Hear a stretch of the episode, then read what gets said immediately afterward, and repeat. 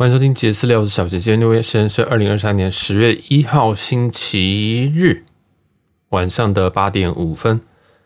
那我现在在这个北海道的饭店里面啊，现在这次住在这个博野附近的饭店。那这一集会跟大家聊聊这间饭店跟我嗯、这两天出去晃晃啊这附近的一些想法啦。那主要是饭店为主体啊，但剩下可能会有蛮多闲聊的，因为。这间饭店我觉得还可以哦，所以算是跟大家推荐。那我就直接切入这个饭店本身。这个饭店在这应该说叫做 The Knot 哦，T H E 啊 K N O T 哦，我不知道为什么叫这个名字，不太确定它的梗在哪里。反正就很酷哈，叫 The Knot。那它在很多地方都有分店的样子，应该是有十几家分店。那我这次住的是 Sapporo，所以是 The Knot Sapporo，应该 Google 就是可以找到。那这间饭店，我其实第一次进来的感觉是有点有点错乱，有点错乱，因为我我先原本在这个网络上找的时候，哈，我这次找的目的是，哦，我没有要连锁饭店，哦，没有要那个什么 HG 啊，或者是什么万豪啊都没有。其实我有我有我有起心动念想要这样想，但是呢，我发现那些饭店太贵了。如果大家有搜寻过这个连锁饭店，比如说万豪，万豪在这附近有一间万丰。其实我一直都很喜欢万丰这个品牌，但是万丰如果它要价六七千块台币一晚上，那我真的还不如去死一死啊！就是真的是受不了。你想万丰那个样子，嗯，我觉得两三千都差不多，就一百美金左右。但所以我就开始想说，不行哎，我要住一点别的东西，这样。那我就这一趟整趟的这个北海道，我都没有住在连锁集团里面。当然我知道这附近有一家这个。皇冠啊，ANA 的皇冠，那这个是 IHG 集团底下还有一个 Holiday Inn Express 吧，不确定有没有 Express，但也是一个不错的选择。好，那我其实原本想去住皇冠，但因为我现在这几天呃理论上是在刷房，好没办法入住，所以说我就选择嗯，那透过 Hotels.com 去订这样。然后 Hotels.com 有个特别的地方，就是你订了十晚，他会送你一晚免费的晚上。那当然这个这一晚会以你这个前十晚的。这个饭店平均价而定啊，哈，那这个就是其二啊。那后来我原本想说，嗯，那我就上网看一看，我就锁定了这种评价比较好的，我就找了找了，希望它是在 Hotels.com 评价是九九颗星以上，还是九点零分以上这样。那我不知道大家常不常用啊？我基本上我要看，我都是看这么高分的。其实八八八点五以上就是非常不错的饭店，就很少踩到雷。那我就是选择嗯，不要九，我想说。让我们来瞧瞧这个札幌饭店有多好啊！然后就在在这个区间里面有找到两家，一家就是可能我们前一集会介绍的这个 JR East 啊，JR East 本身它就是 JR 东日本的一家旗下饭店，那间位置比较靠近于这个札幌车站，JR 札幌车站。那我原本以为札幌车站附近应该会最最热闹什么东西，但我错了。那附近虽然很方便，但不是热闹的地方。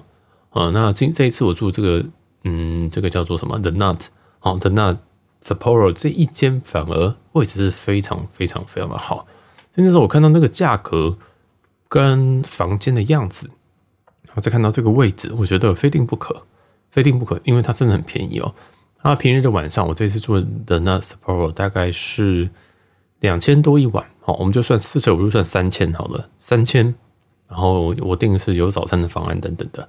好，那其实这很便宜，因为它的点，它的点是在李小璐这个这个，其实嗯，其实我不太确定这个这个通道叫什么名字哦，应该就叫李小璐吧。像大阪有这个心斋桥嘛，我觉得这边这个就是嗯，札幌的心斋桥，它是一条很长很长很长给观光客走的地方，然后旁边的店呢，其实都长一样，让我想起那个台台湾的台北那种。夜市啊，其实每个夜市都长一样，每个夜市里面卖的东西都一样。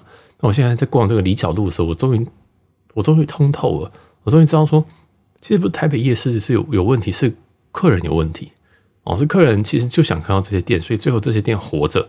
所以我现在有点嗯茅塞顿开，觉得哦，原来夜市都长一样是原因，是因为客人的关系。所以这也证实了这些东西都不会是当地人会去的东西的地方。哦，所以夜市其实现在也都不是。呃，当地人会去的地方，这样蛮合理的哦。只是突然想开一件事情。那这一次在这个最近的站，应该算是博野站吧。那其实这一块到札幌，这这一站博野是从札幌车站往南数的第二个车站哦，就是以南北线来讲的话是第二个车站。那还有一个站叫大通，就是札幌往下一个站是大通，大通往下一个站是博野。那其实这一这一这三条，应该说这三个站中间这一块，就是他们最热闹的地方。你可以想象成台北的可能是北车啊、中山啊，一直到民权西路这一段，就哎还蛮热闹的。然后有很多东西，然后一个地下街，他们地下街也是非常非常的蓬勃啊。他们地下街真的人很多，店也很多。那在比较冷的时候呢，我也会建议你走地下街哦。但是因为这一次我因为这个天气啊，大概是十五度到二十五度之间，就是非常非常适合人类人类生活的温度，所以我就都走在路面上这样。太多冷一点，我建议你走地下哦，因为其实那下面有非常非常多的店。那其实这一段有非常非常多的，其实上面的店相对于少啊，反正下面这个地下道的这个店会比较多。那我觉得风景也不错，人也蛮多的啊，人人也蛮多，但地底下人比较多。总之啊，在这一区算是我觉得他们的黄金地带，或者是诶比较多观光客会出现的地区这样子。所以说你住在这这三个站中间，我都觉得很方便哦。那如果你是想要坐他们的铁路哦，就是札幌这边市区的这个铁路啊，或者是捷运啊，类似这种东西的话，那大通站是最方便，因为大通站有转乘非常非常多的车站哦。那 JR 捷呃 JR 的札幌站的话，它也很方便哦。就如果你今天是要从别的地方，很大新干线或什么的话，那都是从札幌站出。所以其实老实说，这三站的距离并没有非常非常的远。但如果你住在这三站其中一站，哦，都还算蛮方便的这样子。好，那这一次的饭店的那是在这个往南的第二个站，也就是博野，对吧？博野对博野。那英文叫什么？Susuchino 吗？忘记了哦，有点忘记，反正就是 Susu 什么 no 的啊。这个站出来就是非常非常的热闹，就是你所想象的日本的一切哦，只是在札幌，就是。很像是你从新宿站，然后一上上去的话，然后你就看到说，哦，这就是我印象当中夜生活，或者是有很多高楼大厦的地方这样。那这边也是一样，就是也有很像我，我就是一一一出来的时候，我就有一种很强烈的既视感。第一个我想到其实是大阪，大阪的有一条也是南北的那一条哈，那也是新斋桥隔壁那一条，它是一个很大的一条路啊。它我之前在那边住那个 Holiday Express。那间的新呃不是新大阪那间哦，是在 W W 曼谷呃 W 大阪那旁边的那一间 holding Express，这间的感觉真的很像那样，就是它的位置其实非常非常非常的好，而且你对面就是新斋桥。好，那这一间的话更夸张的，那是你下楼右转就是新斋桥，所以你可以想象，就是这一条大路上面这一条札幌的新斋桥，它有一个一其中一条这个岔路大路走出去呢，哎，你就会看到这间饭店。所以真的是超级超级方便。这间饭店我最推的就是它的位置。那有没有？那我先讲不推的部分好了。其实这间我本身哦，我本身觉得他想做的很现代，他想做的很年轻，但很像做的很完美。我进来的时候，第一个事情到大厅的时候，就觉得哇，它很有设计感，或者是说它很完美，或者是说它很像 Vocal 啊。Vocal 是我在曼谷住的一间呃饭店。那那一间我自己觉得它的哎、哦不对，对不起，不是不是那间 Voco，对不起，呃那间不叫 Voco，那间叫什么 Sandhorn，但是感觉就是他想做一些嗯便宜的设计酒店。好，我我我这样讲，可能有些人会觉得哈，你怎么觉得这间便宜？其实应该是说他想用一些，例如说红铜色的反射啊、木质调啊，去创造一个好像有一点沉稳又有一点简单的奢华的感觉。但是你可以从一些细节里面发现，说其实，呃，它可能透了很多料，或者是说，它就是一个样子。我自己很常，我之前有开箱过那个东京的 Edition 嘛，那 Edition 它也是万豪最顶的饭店之一。那些我也是这样觉得，我也是觉得他试图想要用一个很高级的 vibe 或者很高级的一个感觉去创造这个氛围，创造奢华的氛围。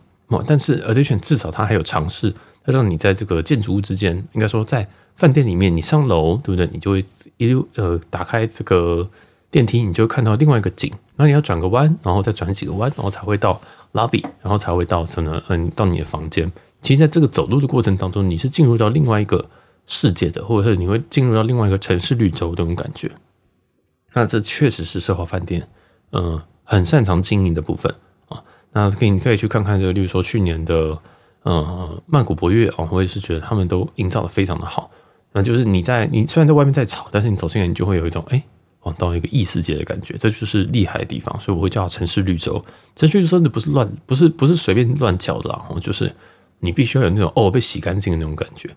那这一间哦，就是的那这一间，你会感觉说它就是少了这么一点东西，但是也可以理解，因为它的价位，它价位就是三千块台台币上下的饭店，而且我订的时间可能还是 last minute，就是最后最后几天订的。然后还有包含礼拜六啊，所以它可能平常价格有机会更低啊，那就两三千的这个价格，我觉得没什么好吵的。这个地方位置超级好，那气氛的营造的部分，你也会觉得哦，还蛮还蛮有趣的这样。但因为我自己觉得我有点超过那个年纪了，我觉得我觉得我心理年龄可能有四十岁吧啊。就其实我们听众的这个听听众年龄哦，有非常多在三十五到四十四岁，就我觉得好像我我的年纪已经过了吗？我就觉得嗯，我现在不需要这个东西，你给我一个。安静、干净，或者是机能好的地方就好。但这个地方，哎，它就是有一点点小小热闹。我就 check in 的时候，跟这个哎饭店的人员讲一讲，我就他就哎突然跟我讲中文啊，结果发现说哦他是台湾人，但我没有问啊，但是你一听口音就知道是台湾人。那他也是很熟练，反正就我后来在 review 上面看一些评价上面看到说，哦这间饭店有台湾人，哇，曾几何时有台湾人变成加分的一些选项了。因为我觉得其实日本。在这种很观光的地方沟通都不太有问题呀，哦，反正如果你有很害怕的话，这边是有会讲中文的人，但其实会讲中文人好像有点多哦。但每一家店都有听到中文的店员，好，那我就 check in，然后他就诶给我了一个六楼的房间。那我先说这个 check in 的大厅好了，它大厅其实是在二楼，所以你一楼走上去的时候，你要先呃要么走一层楼，或者是搭电梯到二楼。那我先讲电梯，电梯是一个他们这一间最大的缺点。他们只有两只梯，但是一两只梯你要服务的楼层，我印象当中有十几楼吧，应该有十二十三层楼左右。那只有两只梯，每一层大概有十五间十五间房间左右。这是这个这个梯户比是很可怕的，是二对十五。那烂就算了，他们这个相对来说，你从一楼到二楼这一间，一楼到二楼，其实这个通常啊，通常这个饭店应该是要把这个电梯特别分开来。就是拉比到一楼或拉比到地下室停车场这种，通常会分开来。就是到拉比，嗯，就是分成啊，拉比往上以及拉比往下两种电梯。但很显然，这一栋楼就是只有这两只电梯，所以没什么好分的啊。如果分的话，那怎么怎么玩？所以会造成说他们在这个叫电梯上面会花相对久的时间。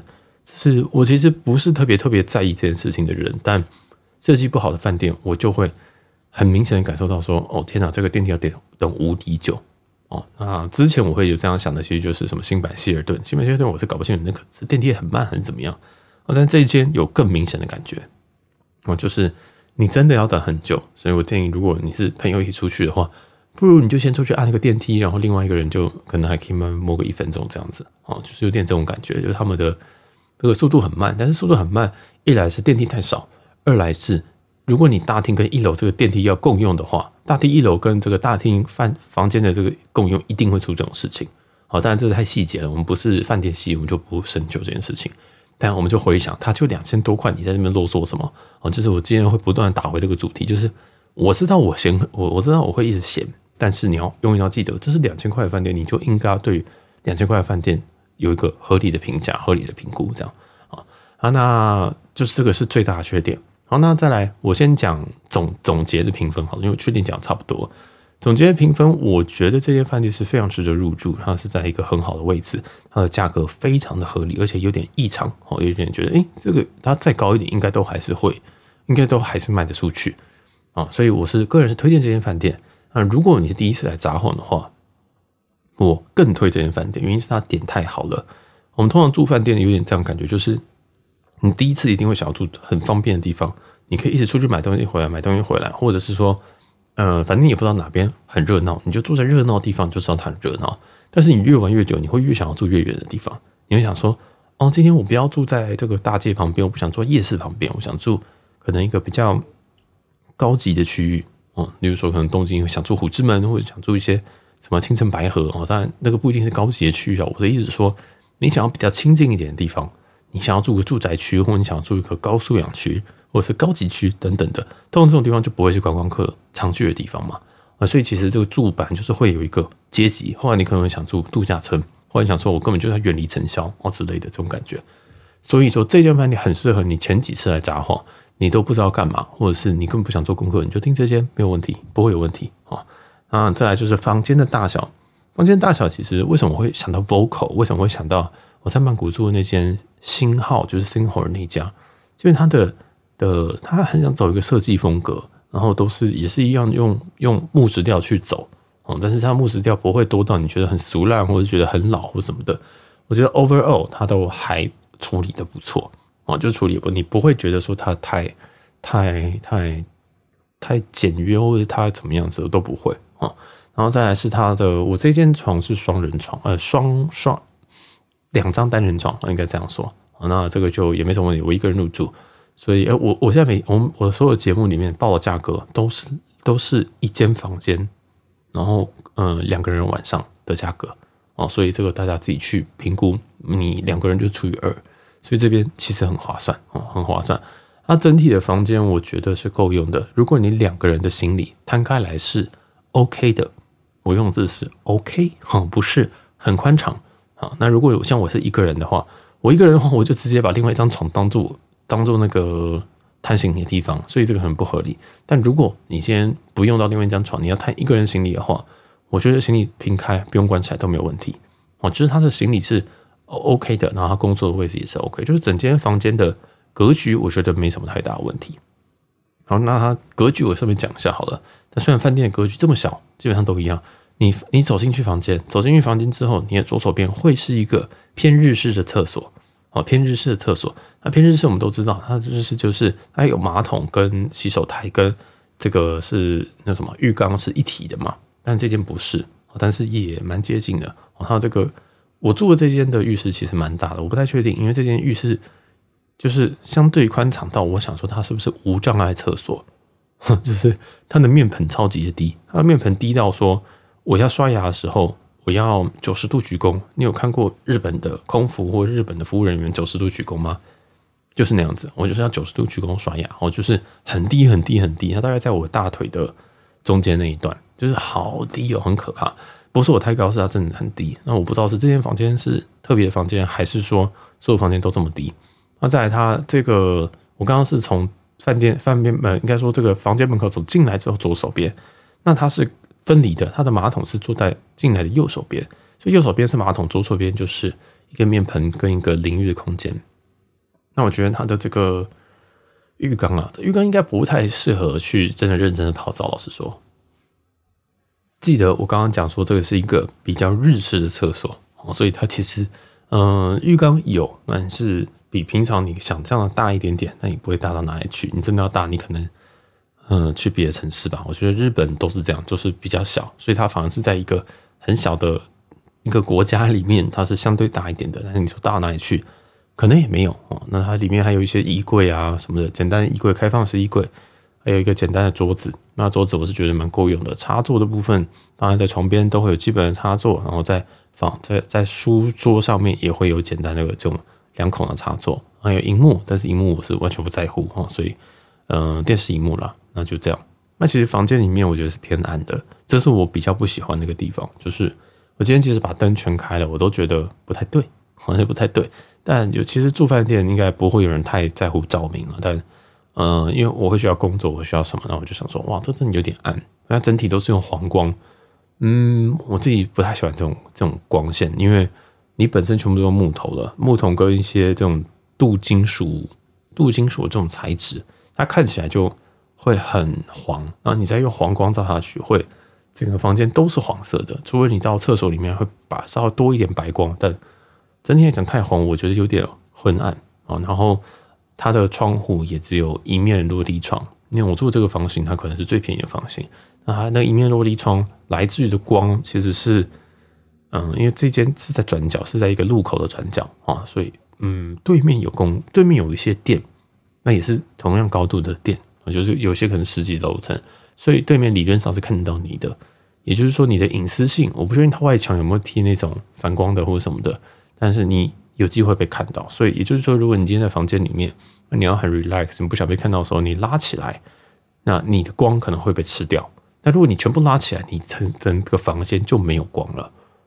大家懂我的意思吗？这个有一点尴尬，但是这个窗，这个落地窗宽大概才一公尺而已。也就是说，其实它采光并不是，并不是到特别好。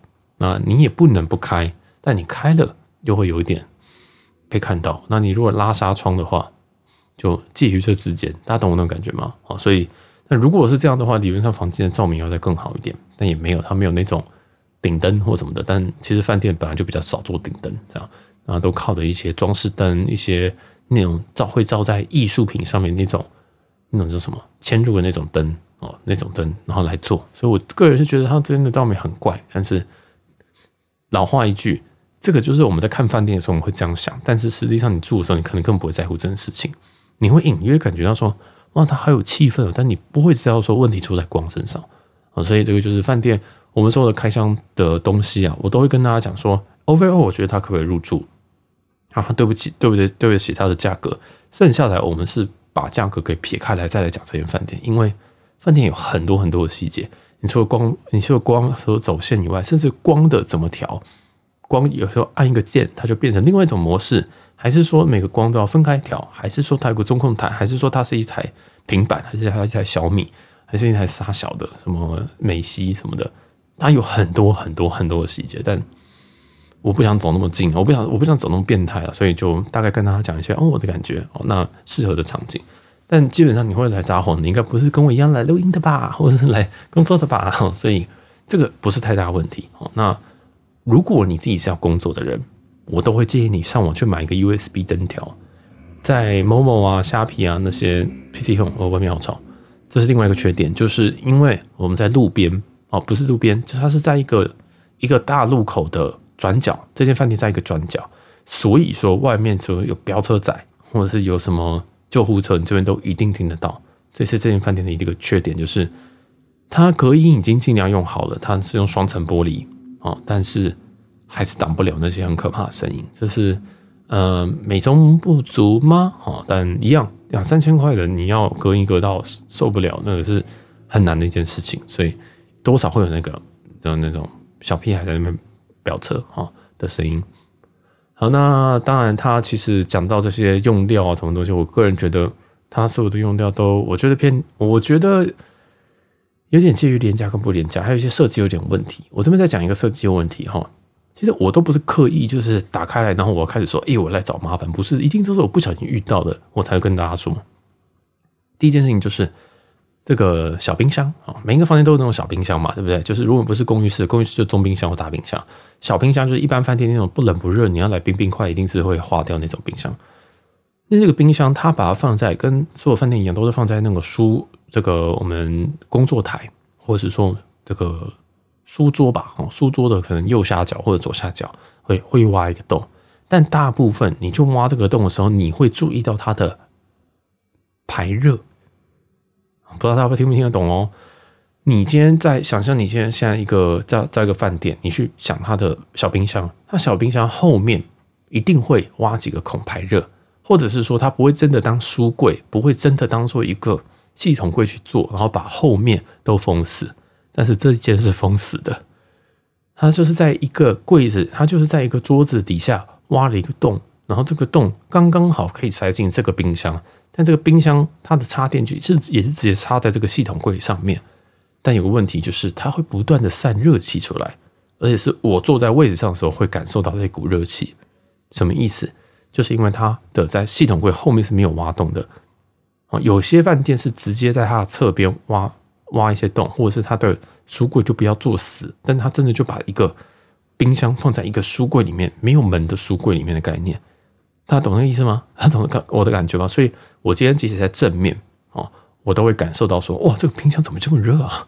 冰箱会不断冒热气出来。后来仔细看才发现说，原来它后面没有预留一些孔，或者是让它能够把它的热气排出去。因为冰箱有热气的同时，你后面都一定要有预留一点空间。你想想看，你家里的冰箱后面至少预留十到十五公分的空间。那因为它的你家的冰箱，它就在你的厨房的某一角。或在客厅的某一角，所以它散出去热你是没有感觉的，因为它就会跟你是就是室温中和。但是这个不一样，你想想看，你的冰箱刚好在一个柜子里面哦，一个柜子里面，那所以它的气没有地方散，它就只能往前面散。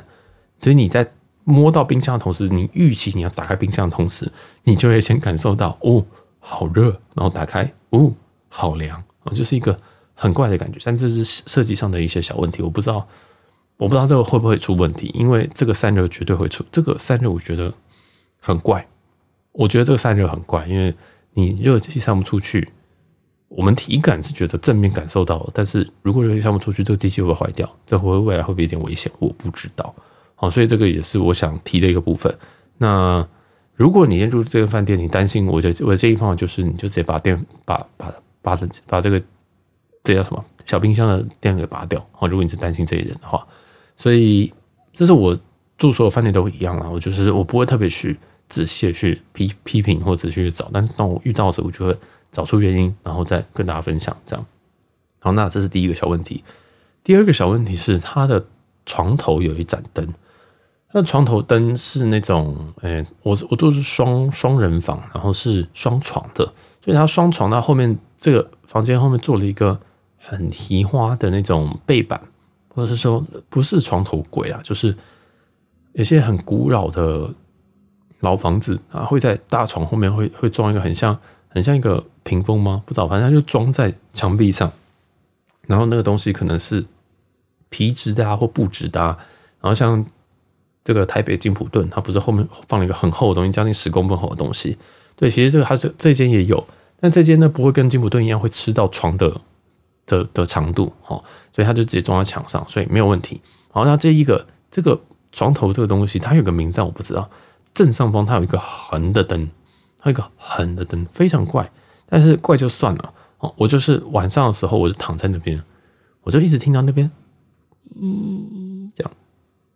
咦，我就想说傻小，我觉得很吵，因为我晚上睡觉的时候，我是想要安静一点，甚至我在准备要录音的时候，就是。这今天晚上跟今天下午，我想说，怎么会一直有一个声音？因为通常我们只会听到声音就是冷气，冷气就有送风的声音嘛，就是就是 这样。然后或者是清净机，对，最近有清净机，清净机我就会关掉，因为清净机那个声音真的是很烦，然后后后置都很不好处理。但是那个灯很恼人，你知道吗？那个灯就会真的很烦。后来我才发现，说原来那个灯本身它就会有声音。那我昨天晚上的时候也因此拍了一个动态，就是我被那个吵到一个不行诶，我真的是很吵，所以那个灯有问题哦。但有可能是我这间房间的问单独的问题，包括刚刚的小冰箱问题，有可能只是，但是我觉得不可能。那种系统柜设计是一定是一体的，灯要定就是一起定。所以如果其他房间即使那灯不吵，它迟早也会吵哦。所以那个灯怎么办？解决方法啊，就是关掉，就这么简单哈。因为它这个是在这个床头正上方的灯，那它它还有这个床边的那种阅读灯，所以我就只开阅读灯。我就睡觉的时候，我就嗯、最后关的灯就是阅读灯，我就所有灯都关掉，然后最后关阅读灯。哦，就是也提醒大家，其实这边就一如我刚走进来那种感觉，就是他想营造的东西是奢华感，他想营造的东西是现代，是完美感，但是他用的东西看起来都很像淘宝货，有一种感觉啊，就是。嗯，它好看，但是你知道它的质感不够好。但你真的要住饭店要，不是因为我我我是一个很 picky 的人，我是个很 picky 的人，所以你听这一集你会觉得说啊，那那那还能住吗？绝对可以。你要想想看，你今天这些东西，它你今天只花两多两千多块是没有问题的，是绝对绝对没有问题。你说这些都小问题啊？今天你说冰箱很热，不是你没有没不会无聊没事，就是说。哎，小杰说冰箱旁边好温哦，来摸摸看，不会吗？哦，你会不会去想说那个灯，那个灯好吵，你就是特别去看那个灯，就把它关掉就好，那个灯关掉不会死。所以这些都是小问题啊，哈，就是总总的回来，价格决定一切。这间饭店如果超过什么四千五千一晚上，那不用考虑，我是觉得没什么值得住。但是它在价格才两千多，它跟附近的所有这种日式日式的商旅饭店三星左右的。价格都差不多的时候，我觉得他就是一个胜出的一个选手，这样啊，所以整体来说，我是蛮推荐这间饭店。那我知道，我很多很多的饭店的技术都会倾向于说在批评，或者倾向于说在检讨他们有什么问题。但你一定要听我的 summary，一定要听我最后讲结论到底是可以住还是不能住啊。如果真的不喜欢，我一定跟你说不要。但是如果这样子，然后考虑到价格，我都会讲我的价格，甚至我定的方法，这个也是非常非常重要一件事情。因为有些东西超过那个价格就不值得了。好，那其实当然我还有一些结尾啦，就是说这间饭店我住的时候，我有些小遗憾。那遗憾比较不是说跟这间饭店有关，而是我过去其实在日本大概在半年吧，我其实很多都不是住那种大饭大大国际集团大饭店啊，所以说我就开始体会到日式饭店的一些好处哦。那像是说这里没有 laundry，没没有那个洗衣机，没有自助洗衣机。我以前超喜欢洗衣机，就最近半年我你会听到我很多饭店开箱或日本的旅游，我都会跟你讲说哦，我要去玩洗衣机了。哦，就是你只要花什么三百块日元啊，你就可以洗一次衣服，然后还可以烘什么的，我觉得好方便啊，真的是好方便。我觉得也不用带那么多衣服，或者是我今天觉得说，哎，这件衣服我明天还想穿，那我就洗这件，或者是说。哦，上季那套衣服，其实我可能只是回程的时候我也要穿，那我是不是洗一洗就好，对不对？有些人说，那我就把风倍清喷一喷就好，但我觉得洗过那种感觉还是完全不一样。所以我最近几个月，我都有点迷上了要去玩这种自助洗衣机。我就说啊，好无聊。那自助洗衣机旁边通常都会有什么？就会有贩卖机。就是我觉得哇，原来原来在饭店里面有洗衣机加贩卖机，感觉如此的奥妙，就是。我今天下楼，我今天不知道干嘛，我就去贩卖机投一个东西，这样很开心诶。哦，尤其在北海道这边，其实它的这个贩卖机数量反而没有像东京那么多，所以有的贩卖机你就觉得哦，很棒很酷这样。然后我还顺便找一下这个 laundry，还真的是没有洗衣机，我就有点可惜。但是这一间的当然没有啦。那如果你今天去其他家的日式饭店，你其实都还是会有自助洗衣机的，就是。嗯，这绝对不是一个必要的东西。但是如果你要洗衣机，你就说哦，这个我非要不可哈。那可能这几天啊，你可能就可以选择一些比较日式的这种商旅饭店。你是三星哦，这间也是标三星。那我再补充一个，他们有一个活动叫做 Not Hour，反正就是一个类似下午茶的概念。我怎么又那么吵？我个人是觉得完全不用去。啊，因为那个东西，它就是你入住的时候，你一天晚上会获得三个代币，然后拿那三个代币，你可以进去，可以领一份小点心。哦，那个小点心的东西都蛮难吃的，就不太需要吃。啊，你可以坐在他们二楼的，他们应该叫 lunch bar 还是什么东西吧？啊，就是一个，其实就是他们早餐餐厅的一个地方，这样。那晚上就变成 happy hour 加上酒吧的地方，但在二楼，那二楼是他们的 lobby，所以就很吵，那边就很多人，而且他们的大厅不够大，所以。那个多人情况真的很可怕啊！你就会发现整个 lobby 都是人哦，都是人，而且很多台湾人、很多韩国人、很多中国人，这样就是都是外国人，就觉得很烦啊！就觉得嗯我今天其实有点想要来这个 chill 一下，结果哎，怎么这么多人？但想一想，哎，我就住在李小璐旁边，这个怎么可能是清净的呢？你懂我意思吧？就是有时候我们还是要 recall 回来，就说其实我们今天选择这间饭就是要它的方便，要要它的这个。这个地利之便，然后甚至它哎，装潢也是蛮漂亮、蛮不错，是一个适合打卡的完美饭店。但如果你在这边还有要求说哦，我要幽静，那就不对，幽静就不该选这边啊。所以这个还是时时刻刻提醒大家。那他那个 Not Hour 是完全不需要去。那他的早餐，很不幸的我有买早餐，但是我今天早上睡过头了，所以提醒大家，他的早餐时间是早上七点到早上的九点半 less order。哎，不对，十点半 less order。哦，十点半来 order，那我进去的时候是十点三十一分。他跟我说：“哦，less order is is finished。”我想说一分钟，我还特别拿起手机，然后看一下十点三十一分，然后他也看着我，我也看着他。我想说：“嗯，欢迎来到日本。”所以我就离开了。哦，所以呃，这个我住了两天呐，然后第一天我就没有没有没有吃到早餐，那第二天也来不及，因为第二天也就是明天早上，我早上。应该五点我就要起来，然后我六点七点就要走，所以我还跟我六点就一定要走，我七点就要到机场，所以我还跟他讲说，所以你们早上是七点开始嘛？他说对，哦，这也是蛮，这是小扣分，但这不是不是大扣，大概扣个两分之类的吧？哦，就是诶，他们早餐其实相对晚开始，就如果你是跟我一样早上赶飞机的，其实有很多日式的饭店，他们可能五点半就开始供餐了，哦，所以这个就是走向的不同，它自然它的调整方式就不一样，所以他们早上供餐时间再说一次，七点到十点半。十点半是 less order 你可以吃到十一点，哦，然后客人非常非常多。这间饭店我是怀疑它是不是满的，哦，真的是超级超级超级多人，所以也跟大家讲一下。啊，这集不知不觉讲好久，但我还有好多东西没有讲诶。我原本好像听说我要讲这个啊，博野附近，啊，我就把它放在这一集好了。这间位置真的太棒了，前面讲这些东西，在后面跟我讲说太棒了。这间饭店这个位置很好，我今天走出去，楼下有一间叫做 Seiko Seiko Mart S E I C O，这个应该是算是札幌的好事多啊，不是札幌的。全联吗？还是札幌的 Lawson？我其实我不太确定，反正它就是一间什么东西都有，那东西又比超商卖的多一点点的地方。好了，全家，那它的它的大小通常不会到太大。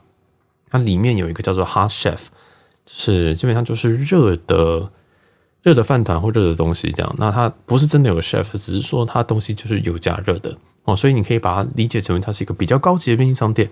那应该是只有在札幌，应该只有在北海道这边有哦。那我是觉得，如果你今天诶、欸、不就是什么 Lawson 啊、Seven 啊跟 Family Mart 你都去去惯了，去无聊了，你可以去去看他们的这个 Seiko 啊，Seiko 去买，它的主要主题颜色是蓝呃橘色。那但是在等到楼下这件 Seiko 是我觉得特别高级，我特别有一种嗯家乐福吗？好这种感觉。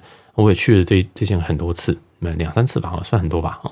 嗯，你所有的东西都可以在这边采买，水啊什么的，食物啊，像我刚刚买的咖啡啊，都会在楼下买。